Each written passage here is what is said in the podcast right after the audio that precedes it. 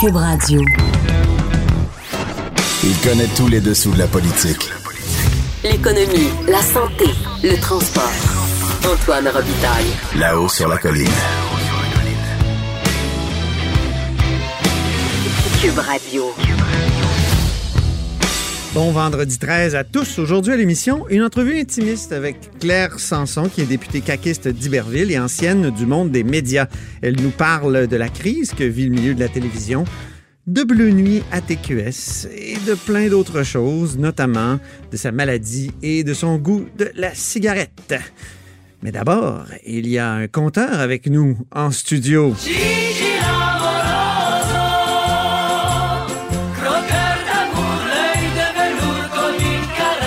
Et oui, il est là, Jean-François Gigibeau. Comment ça va? Hum, ça va très bien, toi, Antoine. Notre compteur et directeur de la recherche à QMI. Euh, le gouvernement Legault parle euh, et revient constamment sur la nécessité de simplifier les débats parlementaires, notamment en commission. Et, et- et toi, tu as beaucoup d'expérience. Tu as été quoi, 17 ans ici au Parlement à travailler dans les officines? euh, et- 17 ans, oui. Est-ce que c'est une bonne idée, selon toi, de, de- de simplifier comme ça les travaux de commission? Ben, en fait, simplifier, je pense que c'est pas le bon terme. Ce qu'ils veulent, c'est raccourcir les travaux parlementaires et euh, tout simplement parce que euh, c'est pas nouveau, hein. Monsieur Legault, à l'époque, quand il était député du Parti québécois, il aimait pas ça siéger. Hein, On se souviendra que lui, le vendredi, venir à l'Assemblée nationale, il avait dit que c'était une perte de temps. Oui. Et, euh, Ça le fâchait quand il y avait une interpellation. Ça, c'est une sorte de période de questions spécialisée là, pour un ministre qui dure plus longtemps. qui dure deux heures. Et surtout, c'est le vendredi.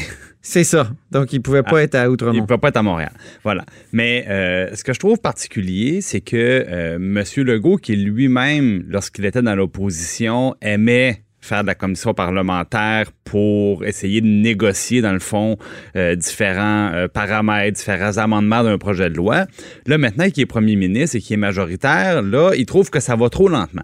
Ouais. Le problème, c'est que... Ça fait plusieurs fois qu'il revient là-dessus. Là. Oui, c'est qu'il voudrait que ça aille plus vite. Bon, à quelque part, c'est honorable. Et lui, il dit, ben moi, j'ai j'ai pris des engagements pendant la campagne électorale, je voudrais les tenir, mais là, bon, les, les libéraux, ils me tiennent en commission parlementaire, puis ça va pas assez vite. Bon, il y a deux choses là-dedans. La première des choses, c'est que on est dans un système parlementaire de type britannique qui concentre énormément de pouvoir dans les mains du premier ministre. Énormément, dans le fond, beaucoup plus qu'en France, beaucoup plus qu'aux États-Unis. En fait, faut être C'est-à-dire le chef de gouvernement Le est chef plus de gouvernement. puissant Oui, a plus de papier, là. pouvoir. Ah ouais, absolument. Donc, il, il- pour avoir plus de pouvoir que le premier ministre au Québec ou au Canada, il faut être dictateur. C'est pas compliqué, là. C'est ça. Donc, M. Legault, il, il manque pas de latitude pour faire ces trucs-là, pas du tout. Euh, mais malgré ça, il voudrait que ça aille plus vite. Mais dans, dans notre système, donc, le seul pouvoir de l'opposition quand on est dans- devant un gouvernement majoritaire, il n'y en a pas 28, là. L'opposition a quoi? un pouvoir, c'est le pouvoir du temps, justement. Ah. On peut pas décider, on peut pas vraiment bloquer, on peut pas changer, on peut pas empêcher, on peut allonger. C'est ce qu'on peut faire. Notre pouvoir, c'est de dire, ben, on va discuter, on va argumenter, on va Tu proposer. dis notre pouvoir Et- parce que tu as été beaucoup dans l'opposition. Non, mais je veux dire, quand on est dans l'opposition, Ah notre pouvoir, c'est de faire ça pour un jour que le ministre comprenne que la, la contrepartie à dire non, c'est moi qui décide, puis ça finit là, la contrepartie, c'est que ça va être plus long. Alors, après un certain temps, le ministre, des fois, il devient plus parlable parce qu'il veut, il veut justement pouvoir adopter son projet de loi et passer à d'autres choses. Puis il y a plusieurs, il on a une trentaine de ministres, là, il y a seulement quatre commissions qui peuvent siéger en même temps. Donc, il faut faire des choix. Puis il y en a qui sont pressés. Ils disent, moi aussi, j'ai mon projet de loi que je voudrais bien adopter avant les vacances. Puis bon. Donc, c'est là que ça devient problématique. Déjà qu'on a humanisé un peu les travaux, je me souviens, il y a quelques Oui. semaines, Lisa Frula était à mon micro, puis elle nous racontait que un soir, elle avait été obligée, elle était dans l'opposition à l'époque, de venir siéger en coton ouaté d'ailleurs. Euh, à 2 heures du matin, Pierre Paradis, le leader, l'avait appelé, elle avait dit, il faut que tu viennes faire du temps en chambre, donc tu vas prononcer un discours. C'était l'adoption de la loi qui créait la liste informatisée des électeurs du Québec, donc en 1994. Puis elle avait trouvé ça épouvantable, puis elle disait les parlementaires d'aujourd'hui là sont un peu moumounes de se plaindre parce que c'était beaucoup plus difficile à Elle a l'époque. raison. Bon, Sauf que ce qui arrive, c'est qu'à l'époque, quand on passait une partie de la nuit à siéger, oui. ça, ça- ça a l'air de rien, mais c'était très, très, très. euh, c'était taxant physiquement. C'est ça. Et là, ce qui arrivait, c'est quand un ministre, là, ça faisait sa troisième nuit blanche, là, de jour comme de nuit, assis là, à, faire son projet de loi, là, là à un moment donné, c'est physiquement, t'es épuisé. il devenait parlable. là, il devenait parlable parce qu'il était plus capable. Mais là, ce qu'on a fait, c'est qu'on a dit ça, c'est pas très c'est pas très bien, mettons, pour les gens qui ont des, jeunes familles, voir les enfants. Donc, puisque les députés étaient à l'Assemblée nationale, ils n'en sortaient pas. C'est ça. Donc, on disait, c'est la conciliation famille-travail, c'est plus difficile. Fait qu'on a un peu humanisé ça. On a fait des sessions moins intenses, mais plus longues. Ça finit plus tôt le soir. Sauf que ça permet aussi d'étirer ça plus longtemps sans qu'il y ait une fatigue physique qui, à un moment donné, amenait au compromis. Donc, c'est bizarre, hein? Ah on, a quand même perdu quelque chose. Ouais, puis il y avait des beaux moments. Bon, des fois, il y avait des moments au milieu de la nuit où la fatigue et un peu d'alcool aidant, c'était moins, euh, c'était Ah, il y avait des envolées éthyliques. Mais des fois, c'était drôle. Puis des fois, ça crée un esprit de corps peut-être qui, euh, qui, est moins, qui est moins présent aujourd'hui. Mais tout ça pour dire que M. Legault arrive, puis à vouloir aller trop vite, il en a fait des erreurs. Il a fait des erreurs tout récemment sur les congés parentaux et les parents adoptants. Puis il marche un petit peu à reculons. Il a fait des erreurs, évidemment, sur en immigration avec le PEC, où là, il a fait un le gros, programme de l'expérience québécoise. Ben voilà. Le, donc, donc, il allait vite, puis finalement, il dit, non, on va pas faire notre réforme, même je vais renvoyer mon ministre Jolin Barrette en consultation. Bon, encore une fois, on est allé trop vite. Les trop perçus d'Hydro-Québec, hein, on promet, on promet pas, finalement, on peut déposer un projet de loi. Bon, euh, encore là, on a l'impression qu'en vouloir aller trop vite, on tourne les coins ronds. Alors, quand M. Legault est frustré de voir que les commissions parlementaires vont pas assez rapidement, ben au contraire, des fois il y a une sagesse là-dedans. Et bizarrement, les députés, euh, ils ont réfléchi à la possibilité d'interdire qu'un projet de loi soit adopté dans la même session que son dépôt. Pourquoi? Justement pour mûrir, décanter, entendre des gens? Un mandat, c'est quatre ans. Là. Monsieur Sinon, est on pas obligé de tout faire en un an. Là. Sinon, on légifère comme des gnochons. Ben, quand on Il y a des trous dans la loi, C'est comme dans n'importe ben quoi. Quand on se dépêche trop, on peut faire, on peut faire des erreurs. Et euh, c'est pas. Moi, je pense qu'il y a une sagesse là-dedans. Et, justement, je disais au début là, euh, il y a plusieurs années, moi, j'ai siégé avec François Legault. Et quand il était euh, farouchement opposé, par exemple, à la réforme de la caisse de dépôt que les libéraux ont fait. Puis savez-vous quoi? Il avait raison. Il avait raison de s'y opposer. Ben, ça lui faisait plaisir de dire au ministre. De faire de l'obstruction. Si, le ministre est boqué, là, s'il veut rien comprendre, s'il veut s'entêter, ben, on va être si longtemps. Avec Yves Séguin à l'époque, il a ah fait des batailles sur le déséquilibre fiscal. Il a déjà posé la même question pendant 15 heures de temps en disant au ministre, un jour, tu vas répondre à ma question. Vous voulez pas répondre? Un jour, tu vas répondre à ma question pendant 15 heures de temps sur les heures d'ouverture des commerces. Monsieur Legault, un peu la mémoire longue parce que quand c'est lui qui utilisait le temps pour avoir. Il y avait la mémoire courte, excusez-moi. Donc, c'est toi qui as la mémoire longue. C'est ça qu'on aime, notre compteur. Quand c'était son seul pouvoir, le temps, M. Legault, là, ben, il trouvait ça bien correct d'en avoir du temps. Mm. Puis, ben, moi, je, je, pense que ça serait bien qu'il se rappelle de ces, de ces journées-là. Ben merci beaucoup, Jean-François Gibault. Puis merci de m'avoir remplacé cette semaine parce que là, on est le 13. Euh, on est diffusé le 13. Puis je sais que cette semaine, tu m'as remplacé plusieurs journées de suite. C'est un plaisir. Alors, à très bientôt.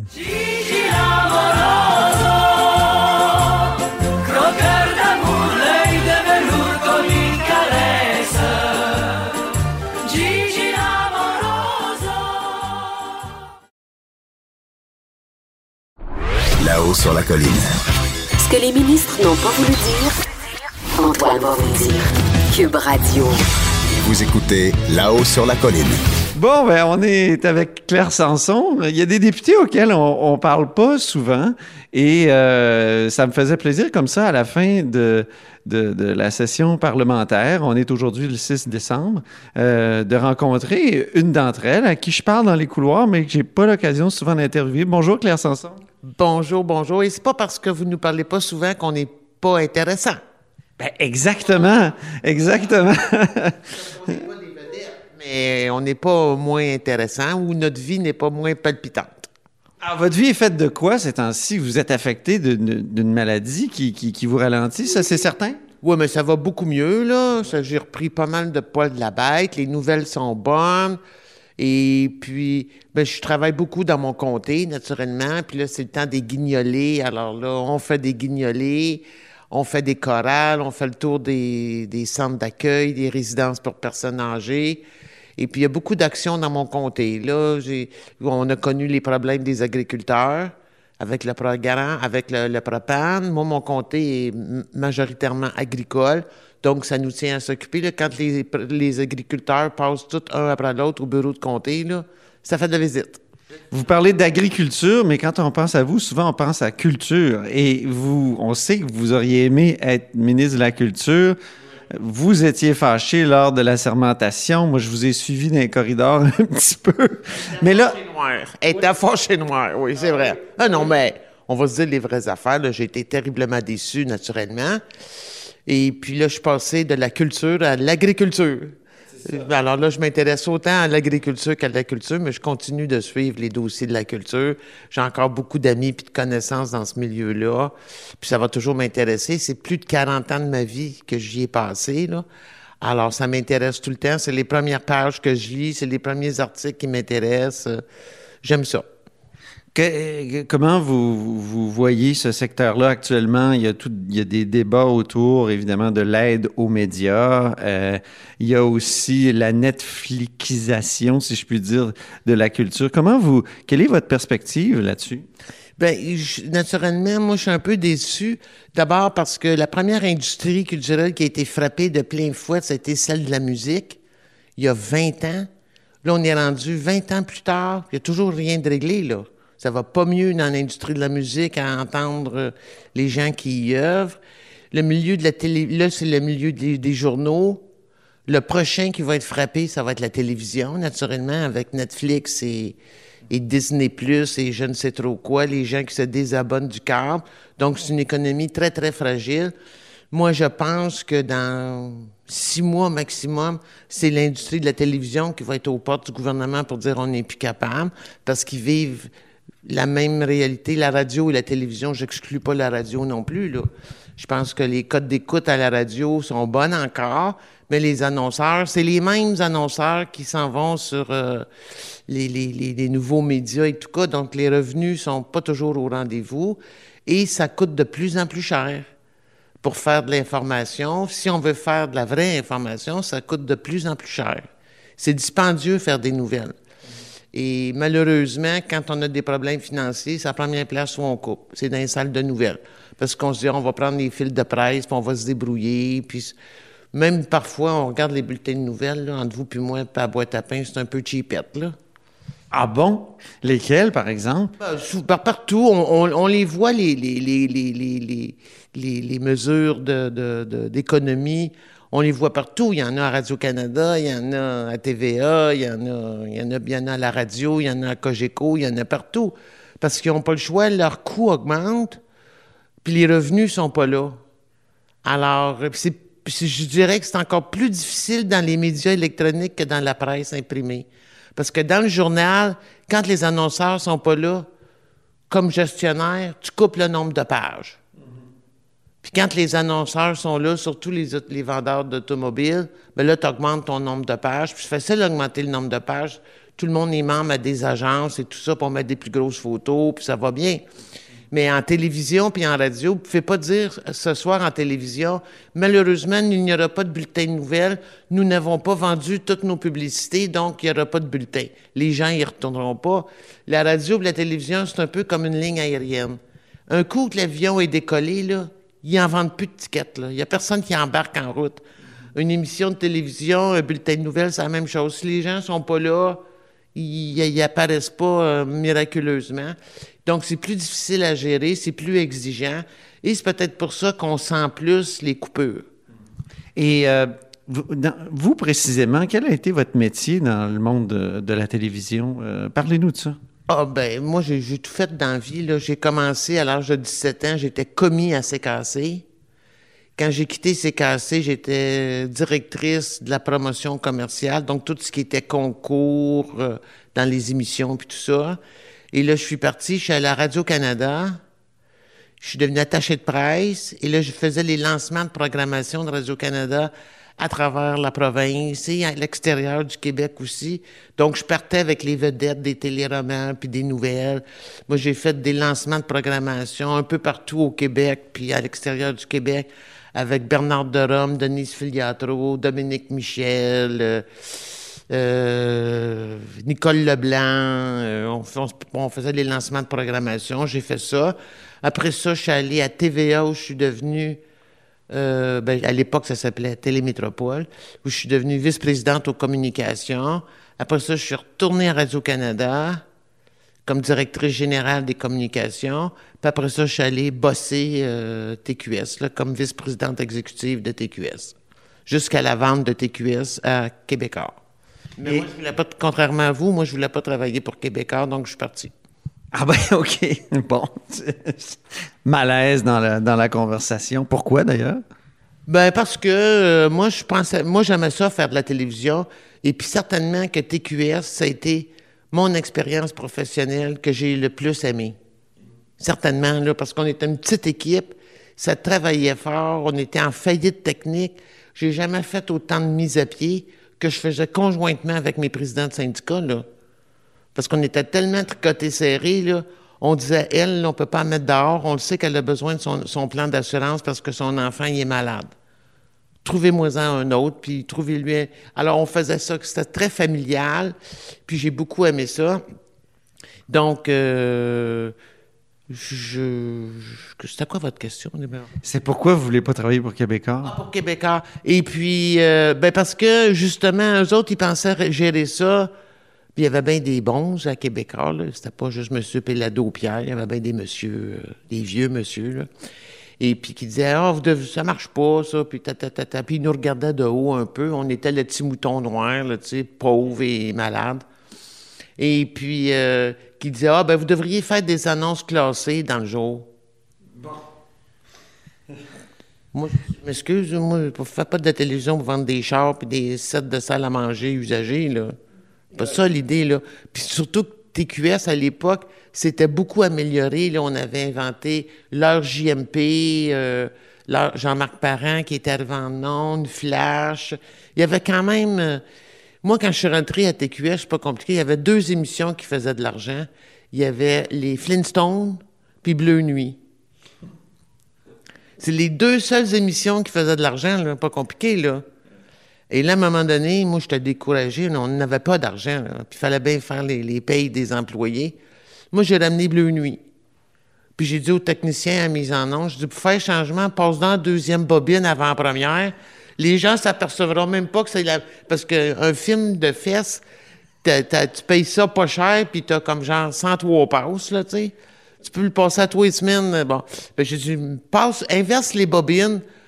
De toute façon, quand on regarde les, les codes d'écoute, la, la deuxième bobine, il n'y a pas grand monde qui l'a vu dans la vie. Là. Passe la deuxième bobine en premier, puis ils vont penser que c'est un nouveau film. Là. Et puis, on faisait de l'argent. Là, toutes les 1976, là, c'était tout vendu, les horoscopes, les, les services de rencontre. euh, là, on, a, on commençait à se- à s'améliorer un peu. On n'était pas pour commencer à faire des, des ventes de voitures, euh, des annonces classées l'après-midi. Et puis j'ai dit non. Puis j'avais d'ailleurs, puis les Pouliottes euh, m'avaient très bien traité. euh, quand ils ont vendu l'entreprise, j'avais un bon package, un bon bonus de rétention, puis un bon parachute. Alors j'ai préféré tirer mon parachute que de passer le reste encore cinq ans à me chicaner, puis... Et c'est là que, que, vous avez entré en politique ou... Non, pas du tout. Là, j'avais décidé de prendre une année sabbatique. Alors, je me suis en allé à la maison. Et un mois après être rendu à la maison, j'ai fait une rupture d'anévrisme au cerveau. Alors là, j'ai été opéré au cerveau deux fois. La deuxième fois, c'est le jour de la tempête du verglas. Et puis, j'ai été chanceux. J'ai pas eu beaucoup de séquelles. Euh, j'en avais pas. J'ai commencé à faire un petit peu d'épilepsie quelques années après la chirurgie. Mais sinon, j'étais de retour sur le marché du travail, je pense, quatre mois après mon opération au cerveau. Et puis, j'ai fait des petites job-ins, des petits contrats. Et puis après ça, allé à l'Association des producteurs. OK. Euh, justement, vous avez parlé d'épilepsie. Vous avez euh, euh, innové ici à l'Assemblée nationale en, en- en amenant... Pepper, avec mon beau Pepper, oui, qui est décédé, ça va faire un an, le, au- le 15 décembre. Donc, on, on précise pour les, les auditeurs que Pepper, c'est un chien. C'est de, de quelle race déjà? C'est un caniche royal qui est un chien détecteur d'épilepsie. que j'avais fait entraîner aux États-Unis. Donc, c'est un immigrant. Mais il était parfaitement bilingue. Il comprenait le français. S'il y a quelqu'un qui a montré à comprendre le français, c'est bien moi. Hein? Moi, c'est bien important pour moi la langue française. Alors, j'avais demandé la permission au président, M. Chagnon, à l'époque, d'amener Pepper parce que, euh, bon, l'épilepsie, il y a bien des choses qui peuvent influencer comme le fait qu'on fasse des crises d'épilepsie ou qu'on n'en fasse pas. Et j'ai eu un petit peu de difficulté à m'adapter ici à l'Assemblée nationale. D'abord, il faut savoir qu'elle est assise pendant des heures sur sa banquette, là, à faire la plante verte, là. C'est impatientant, là. Et puis, ça nous rend plus nerveux, puis tout ça.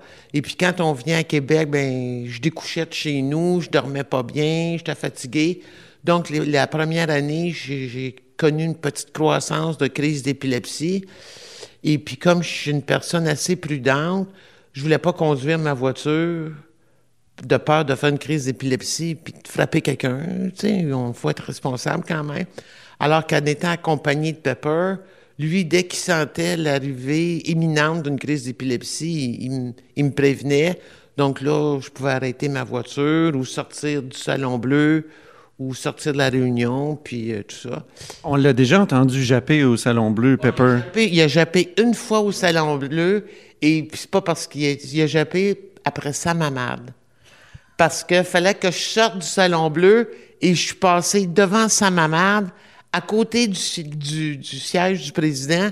Et pauvre Pepper, quand sa maman voyait Pepper dans le passage, il faisait un grand détour pour venir le flatter, puis il l'aimait, puis il l'aimait donc, puis il trouvait donc beau. Et Pepper l'a juste vu debout. Sam essayait de répondre à une question. Puis Pepper a vu Sam debout, puis il a juste fait ouf, comme on dit, je le connais, lui.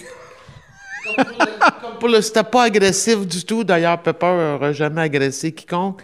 Mais c'était pas une crise non plus qui s'en venait alors? Non, non, il disait salut Sam, là, tu sais, c'est ça. Mais, puis là, tout le monde a ri, naturellement.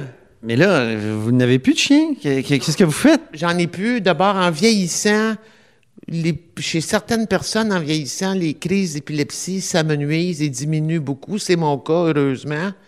Et puis, euh, depuis 20 ans, là, je connais pas mal mon épilepsie.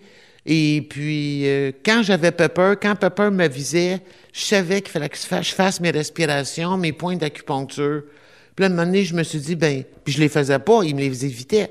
Fait que là, je me suis dit, ben, si ça marche quand il m'avertit, ça devrait marcher si je préviens. Alors, le matin, maintenant, quand je me lève, ça me prend quatre minutes, je fais mes respirations, mes points d'acupuncture, puis je fais la même chose avant de me coucher. Et puis là, ça fait bien longtemps que j'en ai pas fait, là, donc je je suis pas inquiète. Et puis deuxièmement, ben, si j'en avais un autre, il faudrait que je m'absente beaucoup. Parce que l'entraînement, quand on fait entraîner son chien, c'est avec nous qu'il faut qu'il l'entraîne. Ils ne peuvent pas l'entraîner avec euh, n'importe qui. Il faut développer cette connexion-là. Et troisièmement, si j'ai déjà eu les moyens de me payer un chien de la valeur de Pepper, qui valait à peu près 50 000 mon chien, quand on calcule le coût de l'entraînement puis tout ça, là, euh, mon salaire de, des députés ne me permettrait pas de le faire. Et euh, puis honnêtement, je, je m'en sens pas le, je n'en sens pas le besoin. Donc, mais là, vous, vous êtes, mais vous êtes toujours malade. On, l'a effleuré au début de l'entretien. Euh, vous portez un bonnet. Expliquez-nous pourquoi. Ben, je porte un bonnet. C'est pas un signe religieux, mais c'est par charité chrétienne parce que j'ai la moitié de la tête rasée, parce qu'ils m'ont, m'ont opéré une autre fois. Puis c'est, ridicule parce que ils m'ont trouvé une, une, une tumeur à l'hypophyse qui est bénigne, donc il n'y a pas. Mais ça demande beaucoup de suivi médical. Puis parallèlement à ça, il a fallu qu'ils, m'opèrent parce que j'avais une petite bosse qui poussait dans le front. Puis malheureusement, ça s'est infecté, puis ça a mal tourné. Donc, ils ont été obligés de me réopérer une autre fois. Puis quand ils ont réopéré, pour pas prendre de chance, là, ils ont opéré du dessus de la tête jusqu'à l'oreille. Donc, ça fait une belle balafre. Puis ils m'ont rasé la moitié de la tête. Fait que c'est pas très joli. Mais éventuellement, les cheveux vont repousser, là. Mais déjà, c'est mieux, là. Le, je, je mettais, je garde mon pansement parce que c'est pas un beau bobo. Alors, puis j'aime pas ça. Ça a l'air comme d'une brûlure. Fait qu'on va attendre que les cheveux repoussent, là, puis... Euh, ça doit pas être facile d'avoir ce type de maladie-là et d'être député en même temps, d'être une élue? Ben, non, ben là, les gens dans mon comté sont habitués. les gens m'appellent la Francine Grimaldi d'Iberville. Et puis, euh, les gens sont habitués, puis euh, tout le monde le sait dans le comté, donc euh, c'est pas un problème. Puis mes collègues ici, ils sont habitués vite. Puis je pense qu'ils ont apprécié euh, ma charité chrétienne de pas être obligé de me regarder le bobo à longueur de journée, là. Très bien. Écoutez, je- ma dernière question porterait sur le français. On vous connaît pour un rapport euh, sur le français. Il y a Simon Jolin Barrette maintenant, qui, euh, donc votre collègue qui, qui est ministre, lui responsable, qui s'apprête à déposer une politique. Qu'est-ce que vous voudriez voir dans cette politique-là qui, qui est en lien avec, qui serait en lien avec le rapport que vous avez déposé il y a quoi, il y a deux, deux ans? Il y a deux ans maintenant, oui. Euh, ben, j'espère que. Ben, euh, il y a déjà beaucoup de mesures qui ont été mises en place euh, par euh, Simon pour l'accès à la francisation, euh, les dédommagements qui sont accordés. Donc, il y a déjà beaucoup de choses qui ont été faites. Mais plus proche dans l'actualité, j'espère qu'on va saisir l'opportunité du projet de loi déposé par M. Kelly, le libéral, M. Kelly, que je trouve formidable qu'on permette aux anglophones du Québec qui le souhaitent de pouvoir être admissibles à la francisation au cours de français dans la même façon qu'on, l'offre euh, aux, gens qui arrivent, aux nouveaux euh, Québécois. Moi, je trouve que ce serait formidable. Et puis, euh, que ça se fasse. moi, je, je serais contente parce que ça me touche beaucoup, parce que moi, dans mon comté, j'ai beaucoup de militaires à cause de la proximité avec le collège euh, militaire de Saint-Jean. Et les, jeunes couples militaires ont des enfants qu'ils envoient à l'école française parce qu'ils veulent profiter du fait qu'ils sont dans un milieu francophone, puis leurs petits amis autour de la maison sont francophones. Et malheureusement, j'ai vu des cas où il y a des militaires qu'on a refusé à des cours de français parce que c'était des employés du fédéral. Ben là, j'ai dit, c'est-tu bien niaiseux, ça? Puis ces parents-là, tout ce qu'ils veulent, c'est de pouvoir suivre leurs enfants, les aider à faire leurs devoirs, communiquer avec eux. Quand les jeunes jouent avec leurs petits amis du quartier qui comprennent ce qui se passe, ils veulent juste rester connectés. Puis on les refusait. Alors, on a trouvé des organismes communautaires qui les ont acceptés, puis là, maintenant, ils sont contents. Puis là, quand je les croise, ils disent Bonjour, Madame Sanson. On aime, on aime ça, puis c'est. C'est le fun. Puis je trouve que M. Kelly a eu une excellente initiative. Mais pourquoi personne n'y avait pensé à ça? Il me semble que c'est tellement évident que... Tout le monde prenait pour acquis que les anglophones ne voulaient pas parler français. Je pense que par- tout le monde partait de la prémisse que les anglophones, ils voulaient pas parler français. Ce qui est faux, complètement faux. là. Moi, j'en connais plein. De, de- Moi, je suis parfaitement bilingue. mais Je connais des anglophones qui sont parfaitement bilingues aussi. Puis je trouve ça brillant qu'il l'ait soulevé. Puis j'espère que Simon va en profiter pour l'inclure dans son, dans son projet de loi. Pas pour les obliger à, apprendre le français, mais au moins faisons le premier pas puis offrons la possibilité de le faire. Puis les anglophones, ils veulent aussi euh, améliorer leur situation professionnelle. Puis tout le monde sait qu'au Québec, c'est un avantage, c'est un avantage de parler français dans le travail, c'est sûr. J'espère que ça y sera. Ben, merci beaucoup, Claire Sanson, pour ce long, pour ce long entretien. Et, C'était très agréable.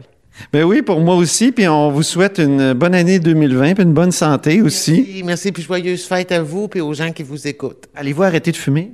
Non, j'ai pas arrêté, je vais aller faire ça tout de suite, là. Oui, c'est ça. Il faut aller fumer. C'est pour ça qu'il faut que je libère Claire Sanson. C'est ça, faut qu'elle aille fumer.